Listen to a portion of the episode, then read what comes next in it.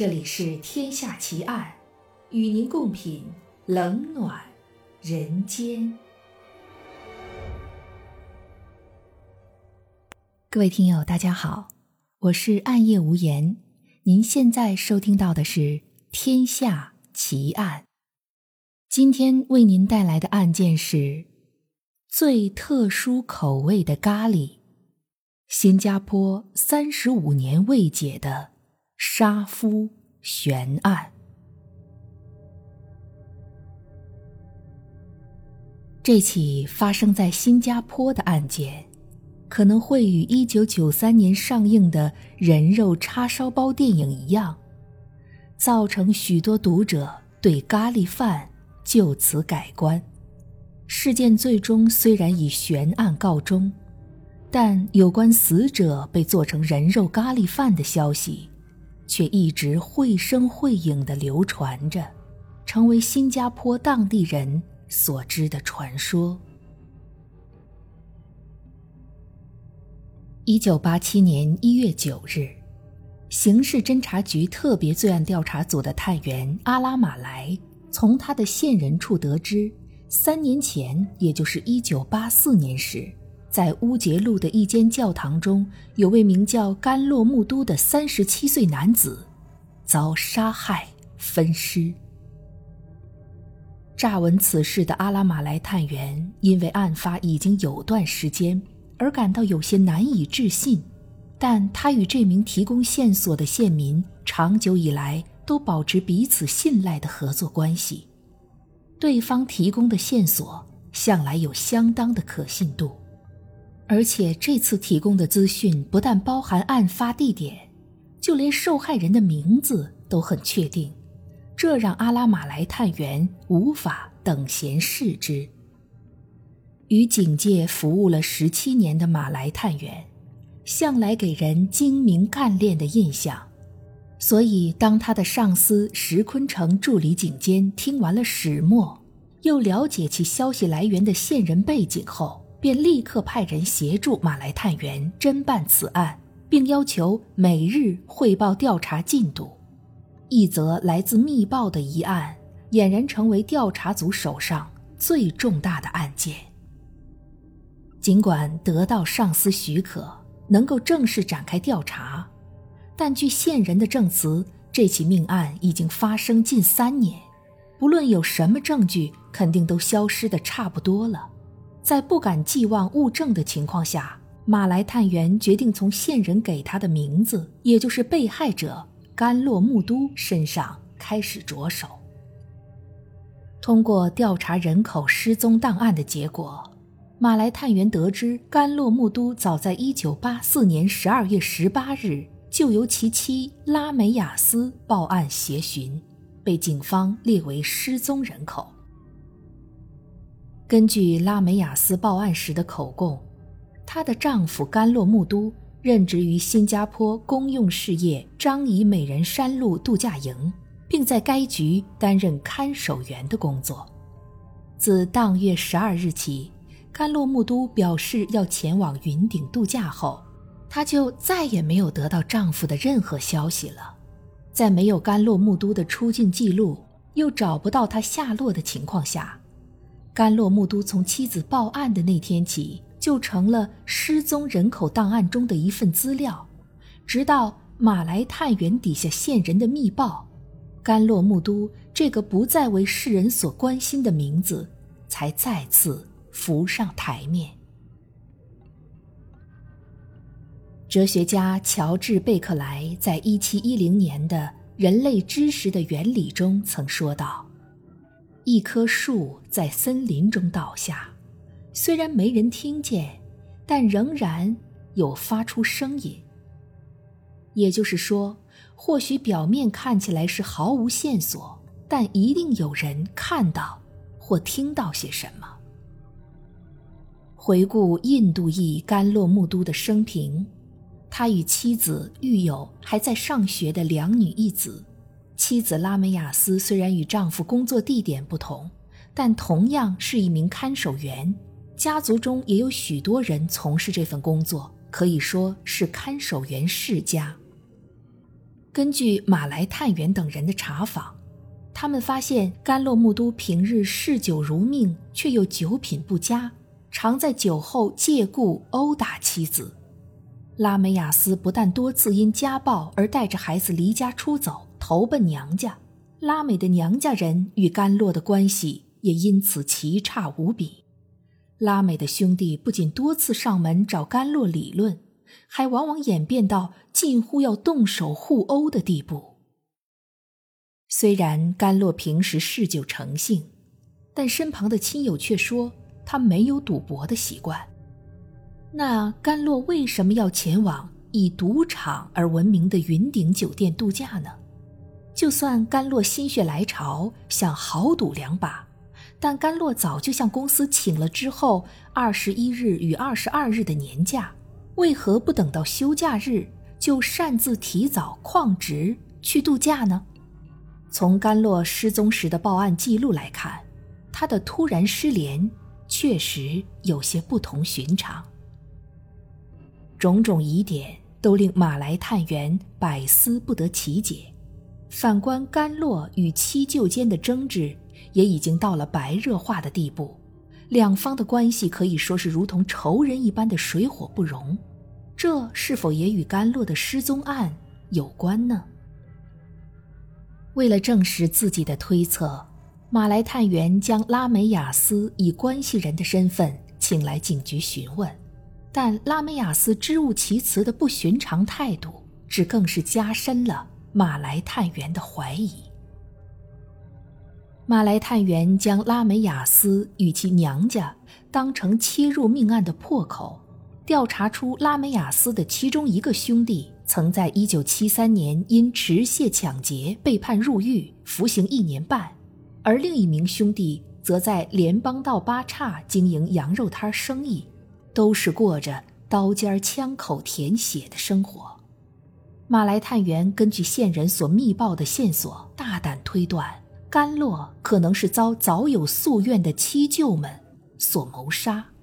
虽然线人说涉案人共有三名，但马来探员认为，若是整个家族集体合作犯下此案，那么凶嫌的人数极有可能再往上攀升。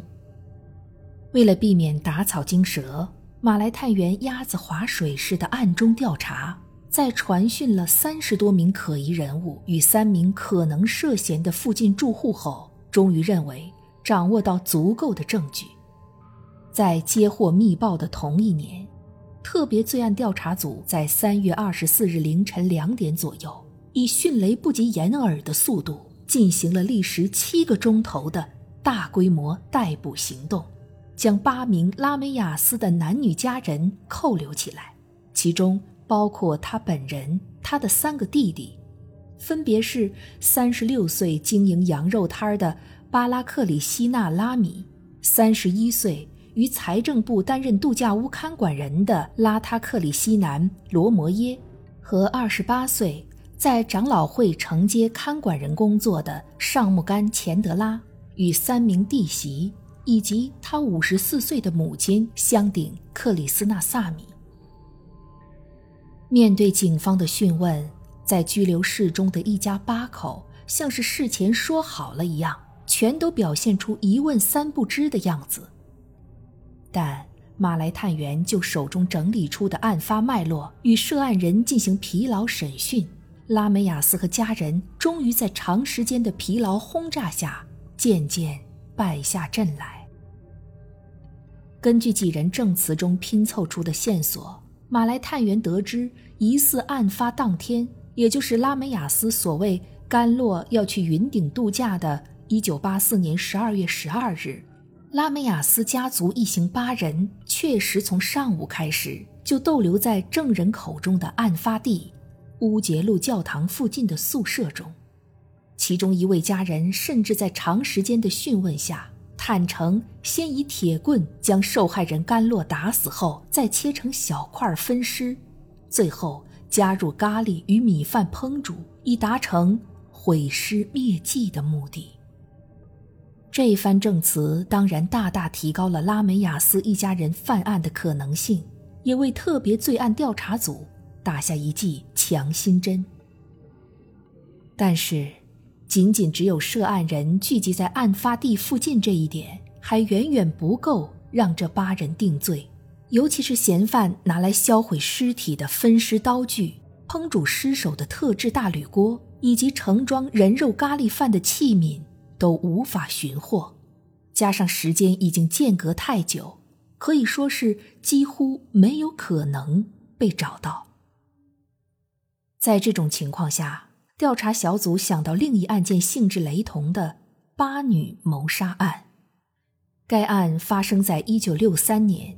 一名二十八岁男子洪书轩想摆脱贫穷，为索取保险金而涉嫌谋杀二十二岁的女友石青菊。